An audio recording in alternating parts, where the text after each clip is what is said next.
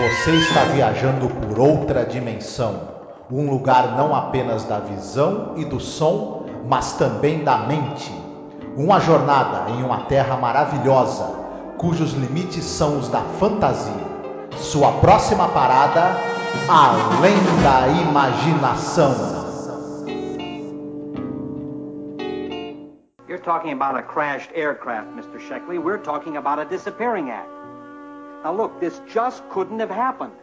An aircraft can't take off with a full crew, 13 passengers, and land an hour and 20 minutes later with nobody on it.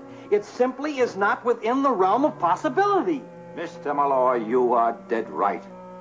But the fact is, it happened. It can't have happened. An airliner couldn't land that perfectly with nobody controlling it. There must be, there, there has to be an explanation. Olá, ouvinte, seja bem-vindo a mais um episódio sobre a série Além da Imaginação. Eu sou Angélica. E eu sou Marcos. Hoje nós iremos falar sobre o episódio 67, no geral da série, segundo episódio da terceira temporada, The Arrival, né, que seria A Chegada.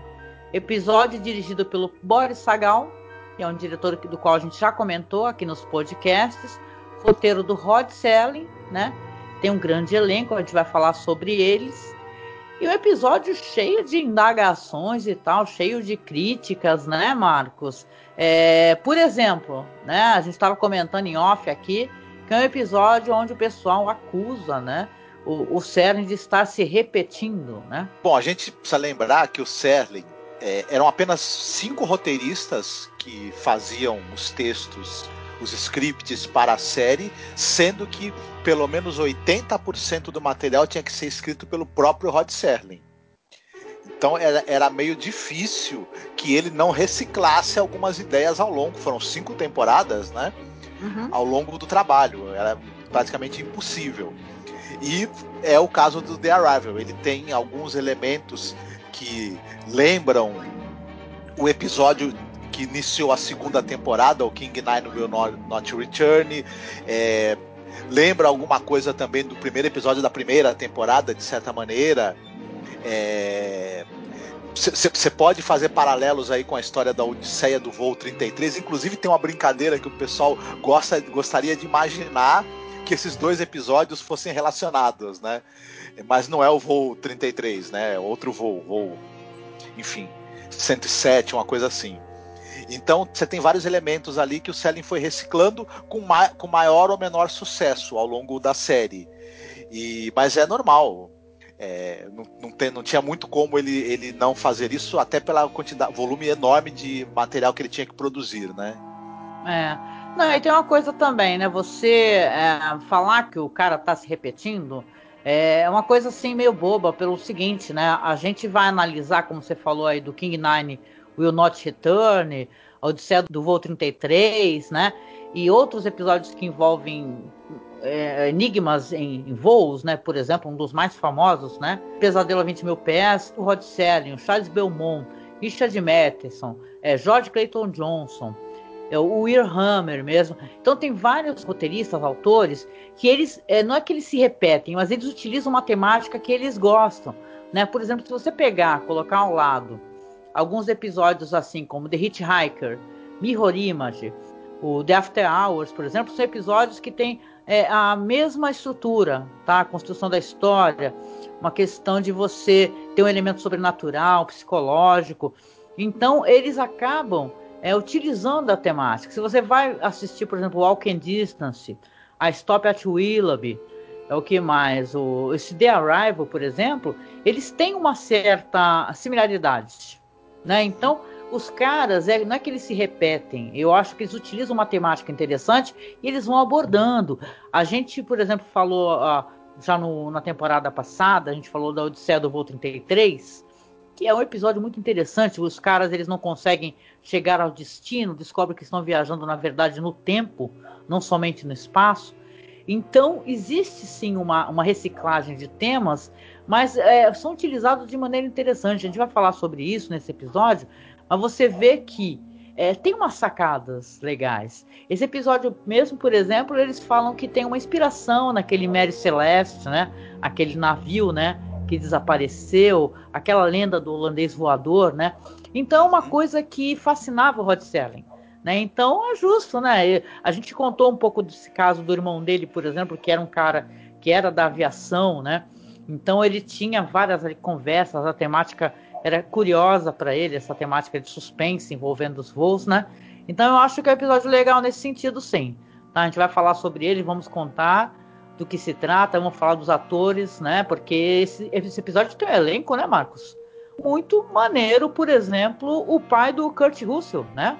O Bing Russell, né? Exatamente.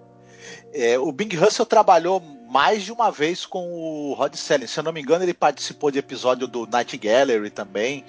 Uhum. Enfim, eles trabalharam juntos algumas vezes, é o, é o pai do Kurt Russell, e os três atores que mais aparecem na, na, no episódio que tem mais tempo em cena são o Harold J. Stone, o Fred Wayne e o Noah King. Eles são os três atores com uma longa carreira na televisão, principalmente, são os três são, são mais atores de TV, trabalharam é, em teatros filmados, é, aparecem, principalmente o, o Noah King, ele aparece em um outro episódio da, da série chamado The Trade Ins, nós vamos falar dele ma mais pra frente. Enfim, são três atores de TV muito experimentados. É, o, o Harold J. Stone ele fazia é, ele é um dos coadjuvantes mais prolíficos da televisão. Ele estava sempre fazendo vilões, gangsters, uhum. sujeitos assim é, mal encarados, durões, enfim. E ele era numa família de judeus, né? Um ator judeu, né? O nome dele é Howard Haustein, né? Isso. E ele realmente ele participou é, do que do Blue Dahlia, né? De 46. É, eu acho que ele participou daquele The Time Element também, que é um Isso. longa do Serling, né? Isso. O Fred Wayne é o eterno Benjamin Franklin da TV americana. O cara apareceu trocentas mil vezes fazendo o papel de Benjamin Franklin. Até na é. série A Feiticeira, ele também Isso. apareceu. exatamente, exatamente. Noah Kim, como a gente já disse, ele participou de milhares e milhares e milhares de episódios de brincadeira, né? Centenas de episódios de séries e participou também de mais um episódio da do Além da Imaginação. Uhum. Uhum. Sim, e a gente estava falando do Boris Sagal, né? Que eu acho um diretor genial, né? Ele, por exemplo, ele é daquele The Omega Man, que é um filme com Charlton Heston, que eu adoro, sabe? A gente sabe que tem uma, uma livre inspiração na história do Madison, né? Mas é muito maneiro. E tem uma coisa meio creepy, né?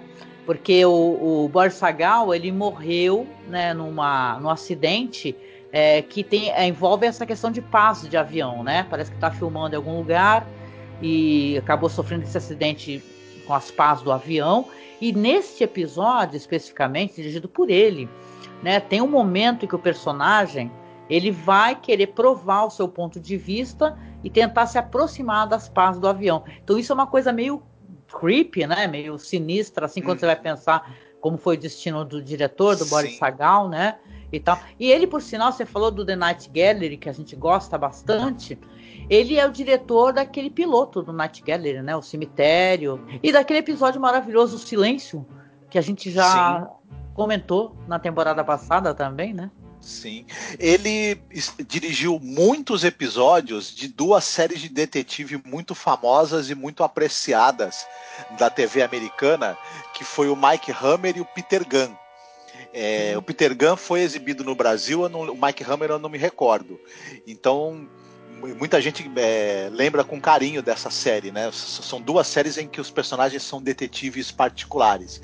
Ele, como você mesma falou, ele estava filmando uma minissérie chamada A Terceira Guerra Mundial, The World War III, que é, versava sobre a tentativa dos soviéticos de sabotarem é, poços de petróleo, né, oleodutos que os americanos utilizavam, e aí ele, ele sofre um acidente atingido pela é, pá giratória de um helicóptero, né? Ah, e, olha lá. Uhum. É.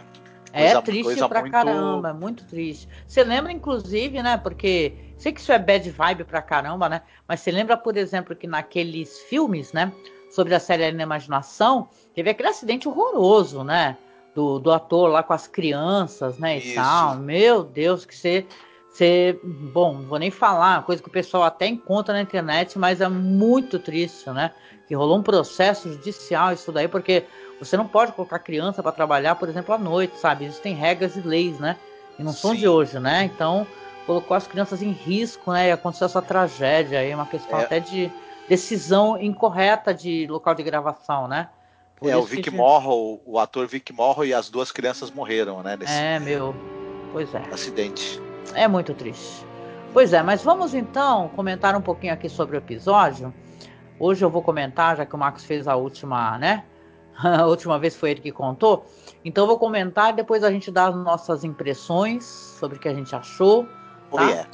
Vamos lá então. Vamos lá, o voo 107, o DC-3 de Buffalo, pousa em segurança, mas sem tripulação ou passageiros a bordo. Aí o que acontece? Vão chamar a FAA, né, cujo investigador é o Grant Shackley. Ele é um inspetor que ele tem 22 anos de experiência e ele tem um tremendo orgulho do histórico impecável dele na resolução de casos. É, é investigador, né? Ele acaba sendo auxiliado ali pela equipe do aeroporto, o vice-presidente o Bankston, o Relações Públicas Malloy, o mecânico Robbins e o atendente de rampa Cousins. Mas apesar dos seus esforços combinados, ninguém consegue explicar como é que um avião vazio conseguiu pousar em segurança e taxiar até parar. Aí o Sheckley vai se irritando, né? Com a, a, inclusive com a familiaridade dos nomes dos pilotos e dos passageiros ele reconhece esses nomes de algum lugar, né? Ele fala isso, né? Enquanto está fazendo a investigação. Aí a investigação continua, vai se provando ali infrutífera, né? Até que um dos caras, o Robbins, ele comenta sobre os assentos azuis do avião, o que vai intrigando então Sheckley, que ele se lembra que no caso eles seriam marrons, né?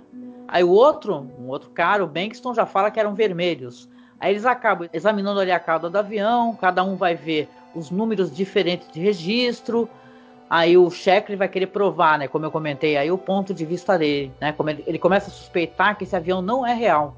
Ele é apenas uma ilusão, né? Seria uma hipnose coletiva, né? um surto coletivo ali de cada um deles que está imaginando o avião de um jeito. Bom, isso daí já é basicamente uma boa parte do episódio. E aí, eu lhe pergunto, Marcos, o que, que você achou? Eu gostei do episódio. Eu sei que é um episódio muito criticado, por conta do que a gente já comentou, da reciclagem de ideias que já foram usadas em roteiros de outros episódios da série, mas eu, eu acho que ele é ele mantém a nossa curiosidade primeiro.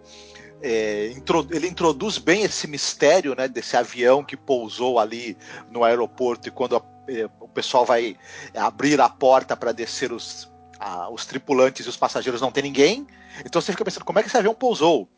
É. Na sequência, quando está havendo a investigação e você percebe que as pessoas, é, quando vão averiguar o avião, cada, cada pessoa que está ali fazendo a averiguação enxerga os assentos do avião com a cor diferente, os assentos dos passageiros e o número que tem na cauda do avião, cada um lê um número diferente, a gente também mergulha mais ainda no intriga, no mistério, o que está acontecendo tanto é que quando o personagem do Sheckley ele faz essa essa proposta de que ele acha que está todo mundo sofrendo uma espécie de hipnose coletiva, a gente inclusive acha isso plausível. Pode, realmente pode Sim. ser, né? Uhum. E, e o, o, método que ele usa para tentar provar aquilo que é tentar colocar a mão na, na hélice da turbina é um momento de, de muito suspense que acaba criando um momento bem tenso. Então eu acho que é, é, é, o episódio todo ele vai gerando um clima de mistério e é interessante acompanhar a investigação.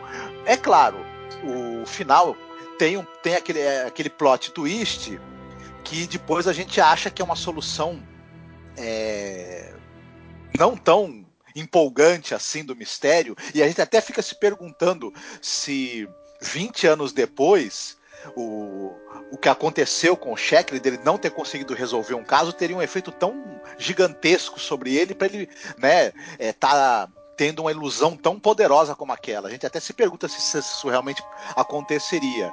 Mas se a solução não é tudo isso, o transcorrer do episódio para mim ele é muito envolvente, muito interessante. E, e, também tem tem boas atuações, sobretudo do Harold J. Stone, que eu acho que ele ele vai é, tendo esse arco de desconstrução da personalidade dele, é, ele carrega isso muito bem, o ator.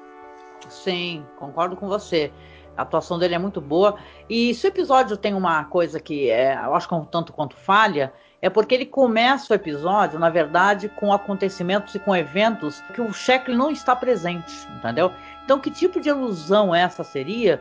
Onde ele ia construir, inclusive, uma, né, uma ideia do que aconteceu antes da chegada dele, ele ia, ia ter uma visão disso, né? Porque sim, ah, no caso, você vai descobrir o grande plot twist da história, é que na hora que ele vai é, é, tocar na hélice, aí o avião desaparece, aí aparecem os caras um a um, aí ele começa a ficar desesperado, né, e tal, aí ele volta lá para a cabine onde os caras estão e começa a questioná-lo, fala, fulano, você não estava lá, você não recorda, que brincadeira é essa? e tal. Ele falou, não, o que, que você está falando? E acabam então se descobrindo que esse voo, na verdade, é um caso ali de 17, o quê? 18 anos atrás. Que ele ficou, é, é, como ele era um cara obcecado, ele acabou ficando é, iludido, né? Que ele estava vivendo novamente esse evento. Mas, porra, como é que ele iria viver esse evento se tem algumas partes que, por exemplo, ele não está presente, né? Então é ilusão muito fértil a que ele tem, né? Mas assim, concordo contigo. Eu acho que os atores são maravilhosos, tá? Esse ator aí que faz o Sheckley, ele é incrível, né? Você vê que é um ator realmente, né? Que você falou que ele fazia vilões, né? Não é isso? Hum. E tal. E é engraçado porque ele tem mesmo aquela coisa assim de ser um homem, né? Que é assertivo, né? Então eu gosto do episódio e não acho muito justa não a crítica de falar que além da imaginação tá se repetindo. Eu acho que tem a impressão que a pessoa não assiste a série quando fala isso, porque é, a temática ela, ela tá ali, ela continua reaparecendo em outros episódios. Como eu falei, se você assistir o Mirror Image, né, você vai conseguir ver é, coisas assim que tem a ver, por exemplo, episódios que tem a ver com viagem, né, o The Hitchhiker, por exemplo, né, então, é, ou então aquele que você gosta, o Judgment Night, que a gente já falou, né, que é o cara que está no navio, né, e o e tá prestes a sofrer um acidente, né? Episódio muito maneiro, né? Que é da primeira temporada também, que a gente comentou. Você lembra desse? Sim, sim. Lembro e realmente é, o, o, plot twist ele, ele é um, um, elemento muito muito presente em vários episódios do, da série e tem muitos plot twists bem bacanas. Né? É, mas eu, eu, sempre acho que essa coisa do, dessas soluções de plot twist, elas nunca são tão legais quanto o caminho que a gente percorre até chegar neles. Uhum. Dentro do, do plot twist, né? O plot twist é assim, é algo que, que para você ficar realmente é, impressionado com ele tem que ser um negócio mais, mais assim, muitíssimo bem, bem pensado. Exatamente. Ó, né? Por exemplo, quem sofreu muito com essa questão do plot twist, que é um cara que acabou caindo um pouco na no conceito das pessoas é o. Night Shyamalan, por exemplo, né? Que ele, ele começou a fazer sucesso com filmes com plot twist. Aí começou a todo mundo esperar que houvesse um plot twist nos filmes dele. Aí às vezes os plot twists são péssimos, né? Mesmo o filme sendo interessante, né? Então é, é, você tem um plot twist, aliás, faz parte da linha da imaginação você ter um plot twist né? Os episódios que não tem plot twist, que você fica meio assim, né? Falou, opa, esse é um episódio mega realista da série, né? Então, eu acho que esse episódio, ele, ele, ele, a gente tá falando de temática, né, de aviação, ele lembra muito aquele primeiro episódio da série, aquele Onde Está Todo Mundo, né? Tem um momento que ele começa a gritar, ele fica, ele se ajoelha no chão e fica cadê fulano, cadê cicrano e cadê Beltrano?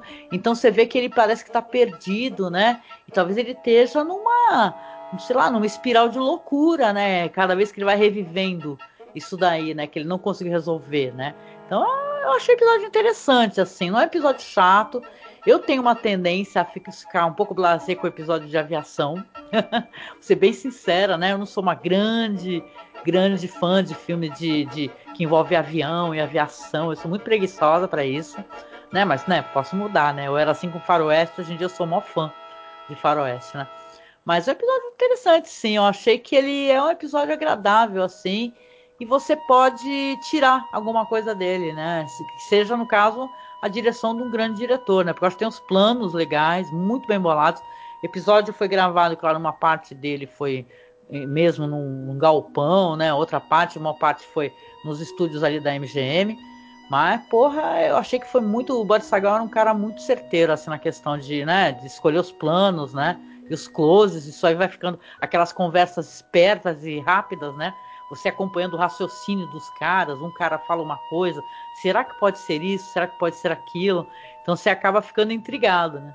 Sim, sim. Eu acho ele, ele tem uma mão muito segura, o, o Boris Sagal. Ele é um cara bem habilidoso e ele acaba essa segurança que ele tem acaba é, ficando visível na condução dessa história. Eu acho que ela tem momentos de que realmente deixa a gente intrigado, tenso, por conta também de, de como o diretor tem habilidade para criar esses climas.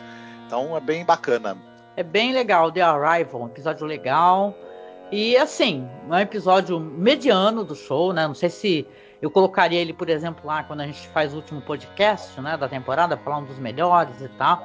Mas, né, precisamos atravessar todos esses episódios aí para poder escolher. Mas é um episódio que eu não acho insignificante e fico um pouco de pena, sabe? Porque a, as críticas na época foram muito cruéis, assim, né? E o Célio, a gente sabe que ele fazia das tripas coração, né? Para poder conseguir fazer essa série, para poder ter roteiros interessantes, né? E esse é Sim. o primeiro roteiro dessa temporada escrito por ele, né? Então, tá aí mais um episódio que eu acho que vale aí um, uma nota boa, assim. E você? No caso, a gente chega naquela parte do podcast que a gente pergunta qual que é o ponto alto e qual que é o ponto baixo. E aí, Marcos, qual que é o ponto alto e o ponto baixo do episódio? Para mim, o ponto alto é a cena em que ele se propõe a tocar na, na, na, hélice da turbina do avião, né? Uma cena que eu acho interessante, tensa. E o ponto baixo talvez seja a resolução, né? E o ponto baixo talvez seja a resolução, que não é ruim, apenas não é também nada espetacular, né?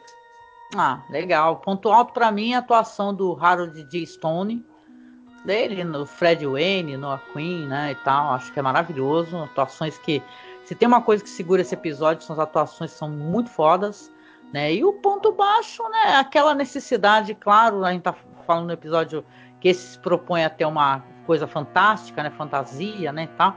O, o plot twist também é meio fraco, né? Mas é, vamos colocar assim, é interessante, né? No episódio que você termina muito puto, por exemplo, né? Eu tenho a impressão que eu terminei mais chateado que o episódio anterior né, do que esse, na verdade. Me convenceu a continuar assistindo tranquilamente a temporada. Roubando um pouquinho a direção do Boris Sagal também, acho que é um ponto alto, altíssimo até. Sim, nossa, a gente gosta muito do diretor, né?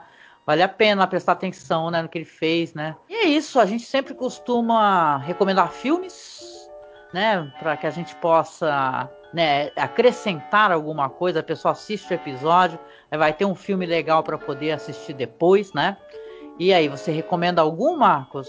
Olha, eu vou recomendar um filme que ah, talvez a única semelhança que ele tem com esse episódio é o fato dele se passar num avião, uma boa parte do filme, quase todo filme, né? E porque é um filme que eu gosto, de um diretor que eu gosto, que é um filme do Wes Craven, do, do Wes Craven de 2005 chamado Voo Noturno.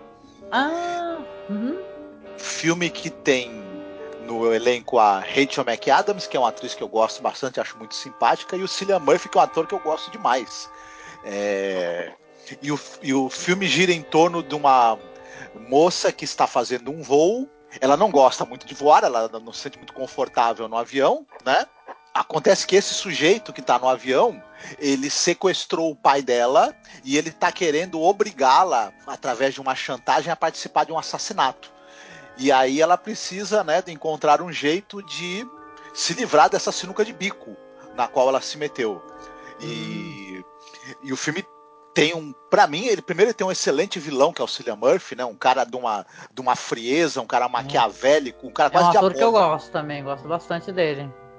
Sim, e eu, eu, eu, eu, eu, eu, ele é um vilão quase diabólico, né? Assim, só que, ao mesmo tempo, o personagem da, da Rachel McAdams é uma pessoa comum, mas por conta dela ser uma, uma atriz muito bem, boa atriz, enfim, ela, ela consegue construir o personagem de uma maneira que você acredite que ela, que ela encontra a força interior e para confrontar esse sujeito, né? E tentar achar uma saída para a chantagem que ele está tentando né, impor a ela. Um filme bem, bem, bem interessante, bem bacana e, e assim muito bem conduzido pelo, pelo Wes Craven. Ah, eu gosto desse filme também. Eu lembro que eu achei ele com cara de super cine. Sabe aqueles filmes do sábado à noite que passavam na Globo? Então, super cine, aquela vinhetinha. Taran, taran, taran, me lembra muito com força. ele é modesto, despretensioso, mas ele é eficiente, assim, vale, vale assistir. Sim, com certeza. Eu gostei desse filme na época, eu gostei, gosto de um suspense. E tal, acaba sendo um filme de roubo, né? E tal, interessante. Pois é, vamos lá para minha recomendação. Eu vou recomendar um filme que também envolve avião, nessa pegada aí que o Marcos é, arrumou também, né? No caso, é um filme é, que tem a ver com a. Com o, o, que se chama de gaslighting, né? Quando você está querendo enlouquecer uma, uma pessoa, né?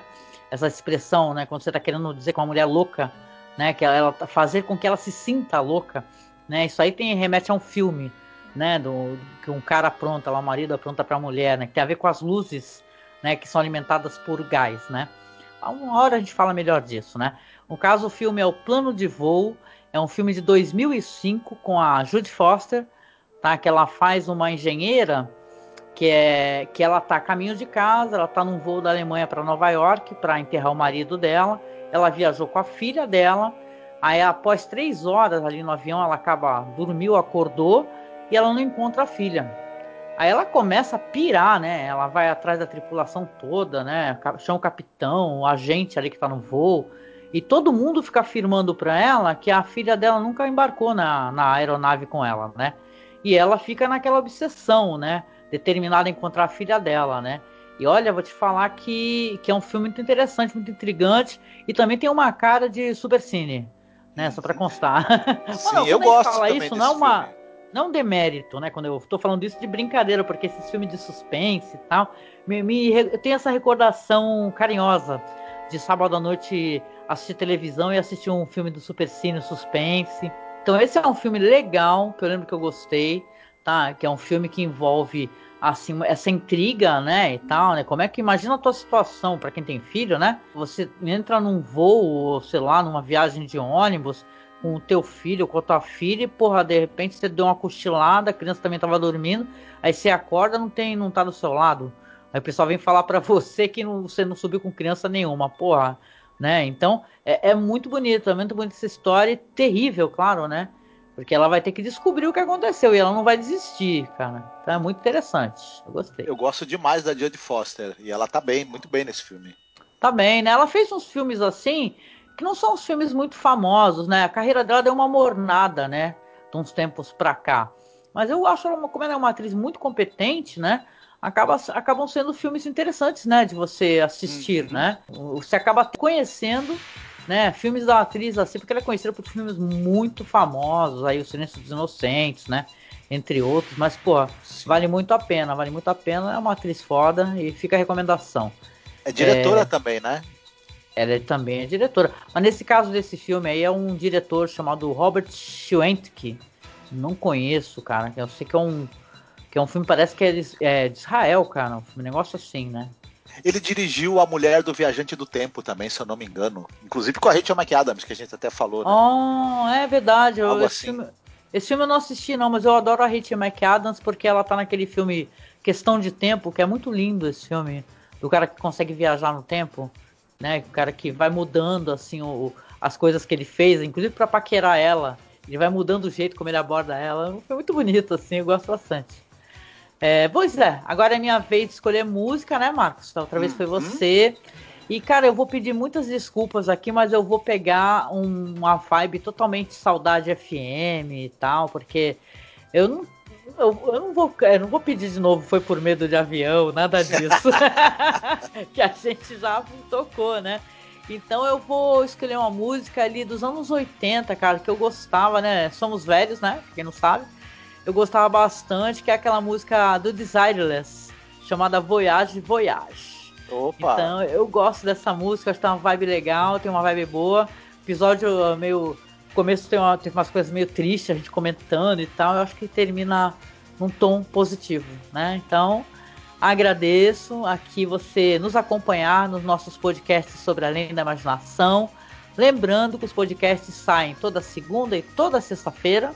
Tá? É só você assinar o feed no nosso site, no seu celular, ou você nos procurar no Spotify, tá? Nós estamos lá como Masmorra Cine. Também os nossos vídeos no YouTube, você vai ter aí a lista de reprodução, nós falando sobre vários episódios da série, né? Falamos da primeira e da segunda temporada.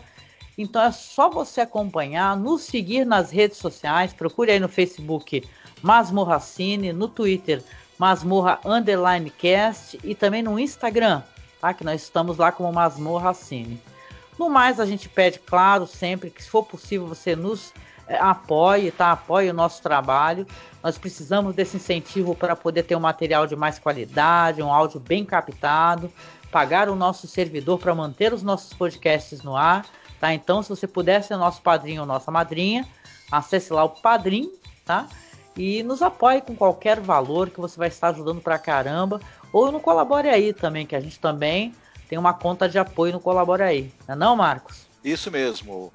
Pingando um capilé por lá, você ajuda a manter essa bagunça por aqui, como já diz um, um outro famoso podcast. Você tá... Ó, ele chupinhou essa daí do Medo e Delírio em Brasília, que a gente adora, cara. Se, o... Se por acaso o. Qual é o nome dele? É o Cristiano, né? Tem o Pedro Cristiano. Escutarem a gente, manda um beijo pra gente aí, que a gente se amarra também no podcast de vocês.